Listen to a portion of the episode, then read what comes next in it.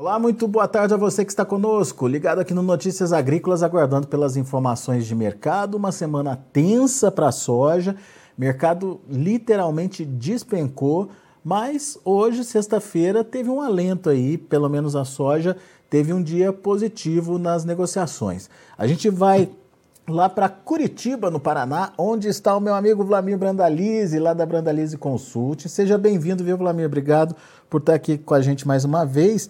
Uh, como é que a gente pode analisar esse dia de hoje? É uma, o mercado já caiu tudo que tinha que cair? É uma mudança de tendência, uma adaptação ao, a novos patamares que é, podem ser colocados aí à mesa? Enfim, como é que a gente pode entender o que, que aconteceu hoje é, na contramão do que foi a semana inteira, né, Vlamir? Boa tarde, Alex. Boa tarde a todos. Olha, Alex, o mercado hoje nada mais, nada menos do que foi de juntar os pedaços, né? Que ontem explodiu o mercado, né, para baixo e hoje vamos juntar o que sobrou para ver o que que deu. Hoje foi um dia de correção técnica, né, Alex? Hoje não teve nem apelos de fundamentos, mas basicamente é, recuperando um pouco de fôlego na forma técnica, porque ontem caiu muito, né? ontem caindo aí perto de 60 pontos, é, mesmo com o movimento que tinha de manada de ontem, tudo, era para ter caído menos, né? porque os fundamentos da soja continuam sendo fundamentos que vai ter um aperto de oferta e demanda, esse ano ainda nós estamos num ano que vai consumir mais do que está produzindo, a nova safra que deve ter, uma, ter um volume que vai escolher mais e vai atender a demanda, né? vai ter um, uma pequena recuperação de estoques, mas ainda não é a garantia, então ela está só para frente, ainda é só pensamento futuro. Mas hoje, basicamente, foi um dia de correção técnica, né? recuperação de parte, e o mercado tentando se reposicionar em novos patamares, mais baixo que na semana passada, que nas semanas anteriores, né, Alex? É. A, a Carla mandou aqui para gente umas contas, Vlamir. O julho, por exemplo, teve uma queda na semana de 5,41% é, perdeu aí mais de 16 é, bushels.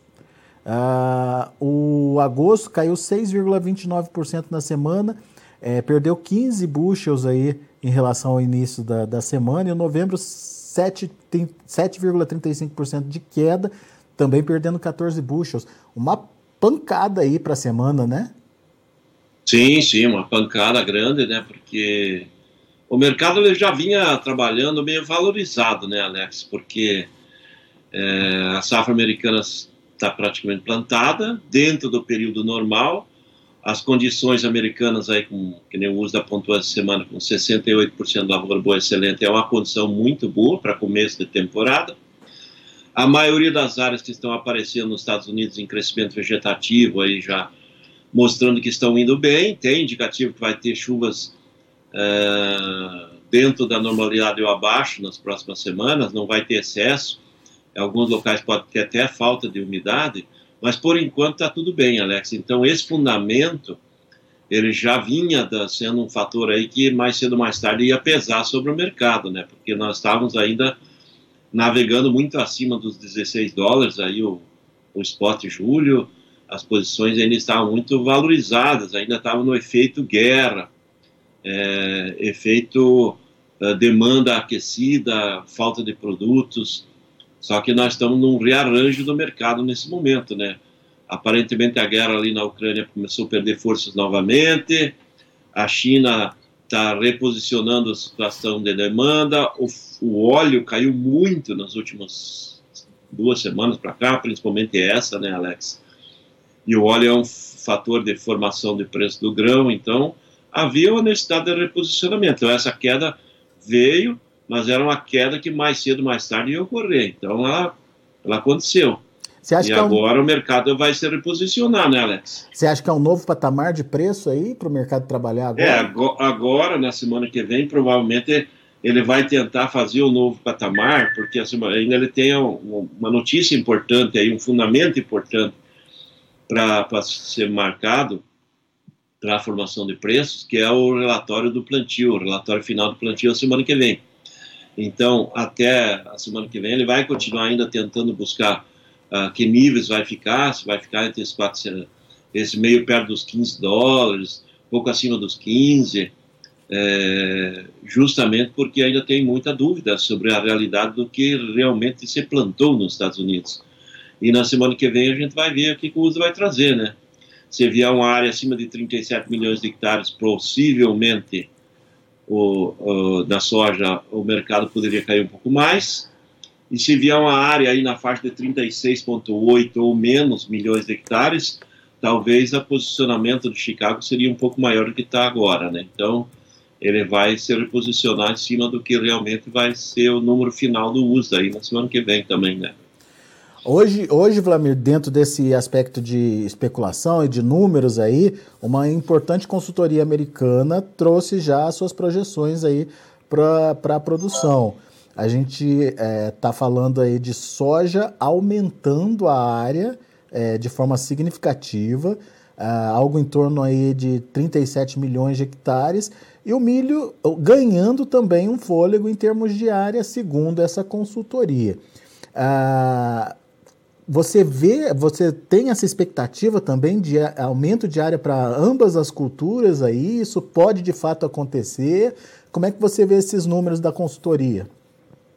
Olha, Alex, é, eu acho que eu acredito que possa até acontecer de crescer as, as duas estimativas, porque nós temos aquela medida do próprio governo americano de, de autorizar o uso de, de uma área maior de área de proteção ambiental, né, Alex? Então, eu acredito que poderia crescer até uns 400 mil hectares aí né, no conjunto da, de soja e milho. É, mas não acho que o milho, por exemplo, vai avançar mais que 200 mil hectares em cima dos 36,2 milhões de hectares que o USDA apontou no seu, na sua estimativa inicial. Então, talvez o milho cresça para 36,3, 36,4 milhões de hectares. E aí eu acho que fica por dentro disso aí. É, no caso da soja, 36,8 milhões de hectares, que era o número inicial lá do USDA, eu acho que pode passar para perto de 37, mas esses 37, praticamente 37,4, né, que ela trouxe aí, a consultoria, ela é um número muito pesado. Se realmente confirmar algo parecido com isso, de 37,3, 37,4 milhões de hectares na soja, ele vai ser mais um banho de água fria. Daí o mercado se posiciona talvez abaixo do que está hoje, Alex. Esse é, né? esse é o ponto. Já, ah, mas é um volume tão pequeno de produção, crescendo 200, 300 mil hectares aí. A gente está falando de um milhão, um milhão e pouco de toneladas a mais. Mas psicologicamente, nesse momento, esse número é um formador de, de posição. Então, não é a questão que é só um milhão de toneladas a mais que vai se colocar no mercado com o crescimento dessa área mas é o fator psicológico de ter uma área maior e um volume potencialmente maior, porque ninguém garante que vai ser a safra maior, porque o clima ainda está aí para ainda pode incomodar os produtores americanos. Mas psicologicamente o mercado seria pressionado aí na, na semana que vem se o mercado vier com mais de 37 milhões de hectares, né? Se o USDA vier com mais de 37 milhões de hectares, e mais seria o, mais um fator. E mais o crescimento da área de milho, juntando essas duas áreas aí, é um, um volume significativo, né, Vlamir? É, exatamente. Se for aí que nem a, a consultoria prevendo, ela está prevendo quase 600 mil hectares a mais aí no, na, na soja, a, além do que o USA apontou lá em março, e também crescendo uns 200 mil hectares no milho. Então, é uns 800 mil. E eu acho que nessa variação talvez venha no máximo uns 400 mil. Então, talvez, vamos ver o que vem aí, como é que está mais seria muito otimismo acreditar que Vai crescesse todo, tanto assim, que daí já ia estar tá praticamente usando todas as áreas potenciais aí de soja e milho americana e tomando conta de todas as áreas de proteção ambiental também. Então, não sei se o produtor estaria disposto a apostar todas as fichas em tudo e se teria insumo também para plantar tudo, né? Tá, tem essa situação, né, Alex? É verdade. Ô, ô Vladimir, deixa eu fazer uma retificação aqui, que eu falei que ah, aquelas quedas na semana eh, tinham sido acentuadas, mas deixa eu corrigir algum, alguns números aqui. O julho, 5,41% de queda, saiu de 17,01, foi para 16,10, ou seja, tem um, um, dólar, um pouco mais de um dólar por bushel aí de queda na semana. O agosto é, cai, é, subiu, perdeu 6,29%, saiu de 16 dólares e 22 para 15,20. um dólar praticamente certinho aí é, de queda também. E o novembro perdeu 7,35, saindo de uma queda de 15,37 de um, de um valor de 15,37, 15 dólares e 37 centos por bushel, para 14,24. E eu falei, na verdade, a, a, queda na semana é em torno de, é, de um dólar por bushel, eu falei de 16 pontos aí, então não é bem isso não, é, é um pouquinho menos aí, tá? Só para fazer essa correção, para não ficar a confusão no ar. Mas, enfim, de qualquer forma, foi uma queda bastante significativa e como o Vlamir estava falando, semana que vem tem motivações aí para a gente ficar alerta. Ô Vlamir, você acha que a China volta a comprar? Você falou que a China também está tá de olho nos preços aí, enfim, pode ter um, uma, uma demanda nova em função desse patamar mais baixo de preço. Será que isso ajuda de alguma forma a, a, a direcionar as cotações? Olha, Alex, eu acho que a China agora, com esses novos patamares, ela volta ao mercado, né? Porque agora o mercado já ficou mais atrativo para eles, né? Então a China, até pouca, duas semanas atrás, vamos dizer assim, ela estava numa situação de que se ela comprasse soja entre Chicago e Prêmio, chegando até 18 dólares o bucho na origem, ainda conseguia esmagar lá e, e girar farelo e óleo. Só que o óleo caiu muito nessas últimas duas semanas. E agora, o óleo que andou lá perto de quase 2 mil dólares a tonelada, aí no pico de preço dele, hoje está 1.500 ou menos de 1.500 dólares a tonelada. Então, essa queda do, dó, do óleo também afetou aí lá no mercado chinês, caindo o óleo no mercado chinês, caiu o óleo geral, né, o óleo de, de palma despencou violentamente na Ásia também. Então, eles estão se reposicionando e eles alegam hoje que para eles comprarem entre Chicago mais o prêmio de origem, o mercado não pode passar de 16,50. Veja como caiu, né? É, mas o mercado hoje, se a gente pensar as posições lá na frente, que não vai comprar julho, que julho está terminando o mês. Uhum. Mas as posições que é em novembro, se pegar novembro, no valor de hoje mais prêmio, está dando 16 dólares aí, um, nesse patamar, 16 e pouquinho. Então, tá, tá atrativo. Tá? Voltou a ser atrativo para o chinês. Eu acredito que a semana que vem eles possam voltar a comprar posições da, da, da, da, dos próximos meses. Voltem ao mercado aí, porque para eles está interessante. Mas você acha que isso pode influenciar a precificação? Não, eu acho que não vai influenciar, porque como o mercado recuou muito, nós não vamos ter muita pressão de venda americana também, Alex. Hum. E aqui no Brasil, como o mercado já deu essa pequena chacoalhada para cima e hoje deu uma corrigida, semana que vem o pessoal vai começar a ser mais cauteloso de novo, né? Vai ficar naquela expectativa, o mercado recupera um pouco porque o susto maior foi ontem. Ontem tinha muitos é, esses que divulgam fake news aí, apontando o produtor, ah, tem que vender logo, tem que vender tudo, que o mercado vai despencar, soja vai. Até, teve um caso que eu vi o, o pessoal passar uma fake news aí para o setor produtivo, para produtores, que a soja ia despencar para 100 reais a saca, uma coisa maluca, né? Tem. Então, o mercado apenas se, se corrigiu para baixo e agora está se reposicionando e tentando buscar os seus novos patamares. É um valor menor que era nas semanas anteriores? Era, porque a safra americana plantou tudo e está no normal e tem essa possibilidade de ter uma área maior, né, Alex? Então, esse é o fator também que pesa, né? Então, uhum. o, o, tivemos o efeito manada ontem, né? Ontem foi mais efeito manada por causa do financeiro, ainda do reflexo do, da, da, da, do temor aí de uma recessão americana, mas agora o mercado já se corrigiu, né? Ele corrigiu um pouco, já viu que não é tão embaixo o fundo do poço, né? O fundo do poço é um pouco mais acima. Então o mercado provavelmente vai começar a trabalhar na semana que vem nesse efeito serrote. Sobe 10, 15 pontos, depois desce um pouco, vai tentar tentar se equilibrar talvez um pouco mais do que está hoje, um pouco melhor as posições vão ser assim, Alex. Muito bem. Já que você comentou sobre as negociações aqui no Brasil, como é que estão os preços por aqui? Me parece que os 200 reais já não é mais realidade, né, Vlamir, nos portos? É, hoje nos portos o lobinho já não está mais por aí, Alex. O lobinho já deu uma fugida, está mais no cerrado, aí está no interior aí escondido, mas nem o produtor cerrado consegue o lobinho, né? Mas ninguém consegue ele.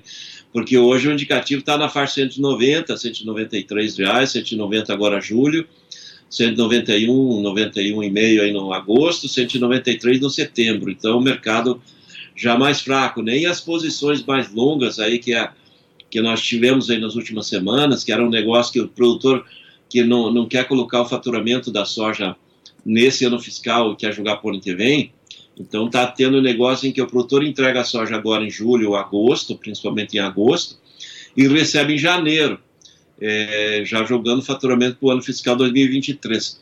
E nós tínhamos aí na, na, na semana passada até 205, 207 reais é o momento, e essa, a questão de duas semanas deu 210, nesse tipo de operação. Entrega soja agora, recebe em janeiro, estava nesses níveis.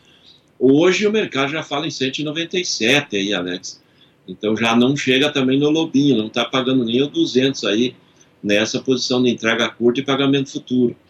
Justamente por causa dessa reacomodação do mercado e os compradores futuros estão cautelosos aí para ver que aonde vai se firmar o mercado, né? Porque houve uma queda grande no, nos níveis uhum. e também o mercado interno do óleo também despencou, o mercado do óleo mundial caiu muito, então a própria indústria está muito cautelosa, né? Porque o óleo, só falando em óleo, há duas, três semanas atrás o óleo valia R$ 9.500 a tonelada. Hoje, pessoal do óleo apontando de 7.200 a 7,5 no máximo. Então, caiu aí na faixa de dois mil reais aí a dois mil quinhentos reais a tonelada do óleo, que reflete no valor que a indústria pode pagar para o grão, né, Alex? Então, é. efeito rearranjo das cotações, tanto no mercado internacional como aqui dentro.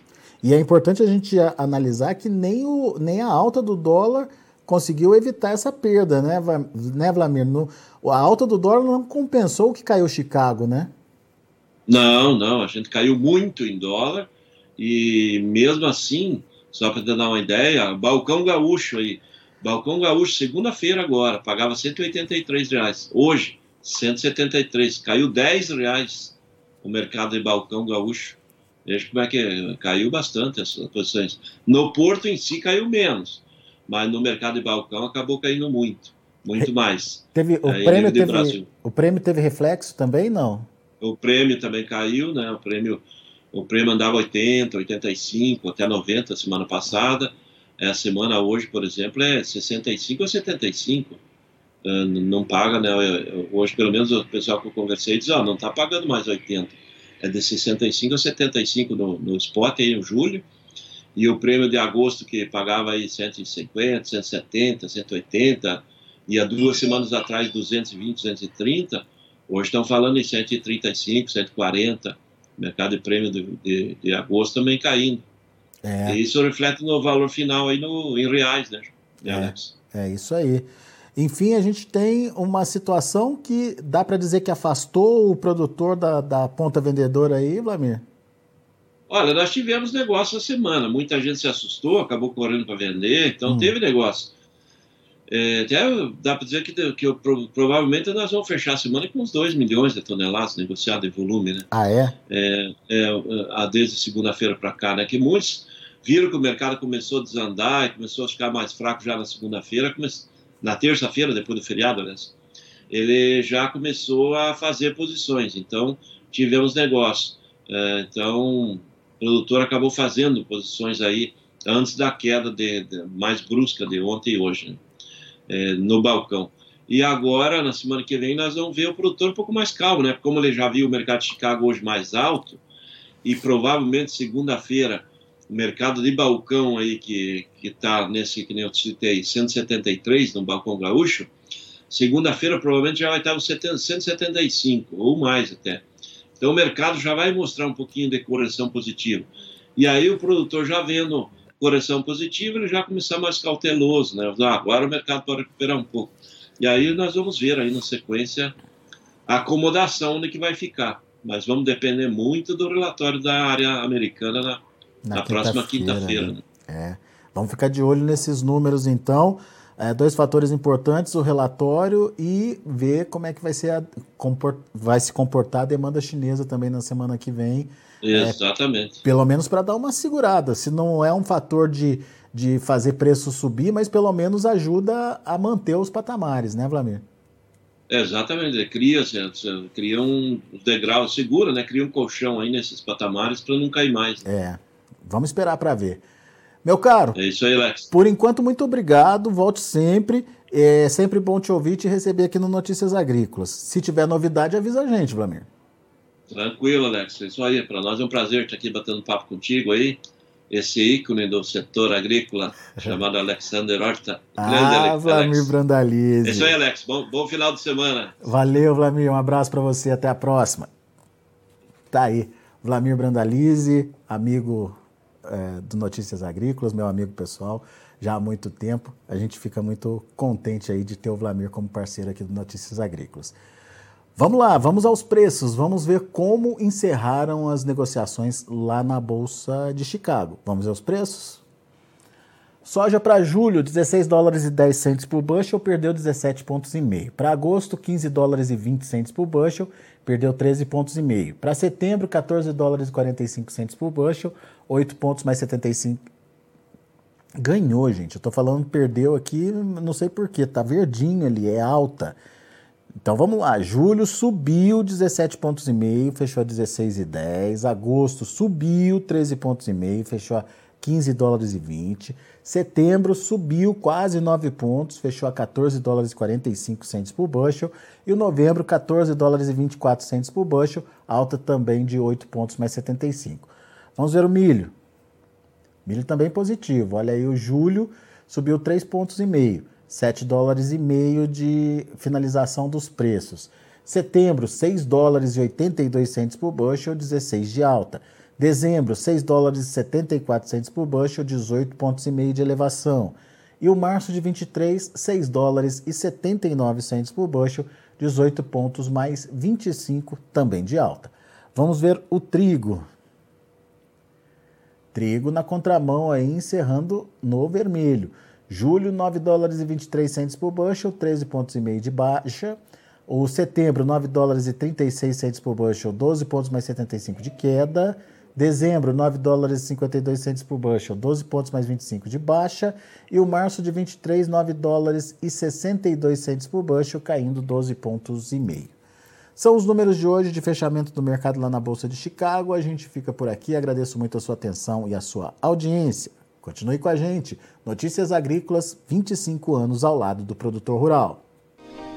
Se inscreva em nossas mídias sociais. No Facebook, Notícias Agrícolas. No Instagram, arroba Notícias Agrícolas. E em nosso Twitter, arroba Norteagri. E para não perder nenhum vídeo, não se esqueça de nos acompanhar no YouTube e na Twitch Notícias Agrícolas Oficial.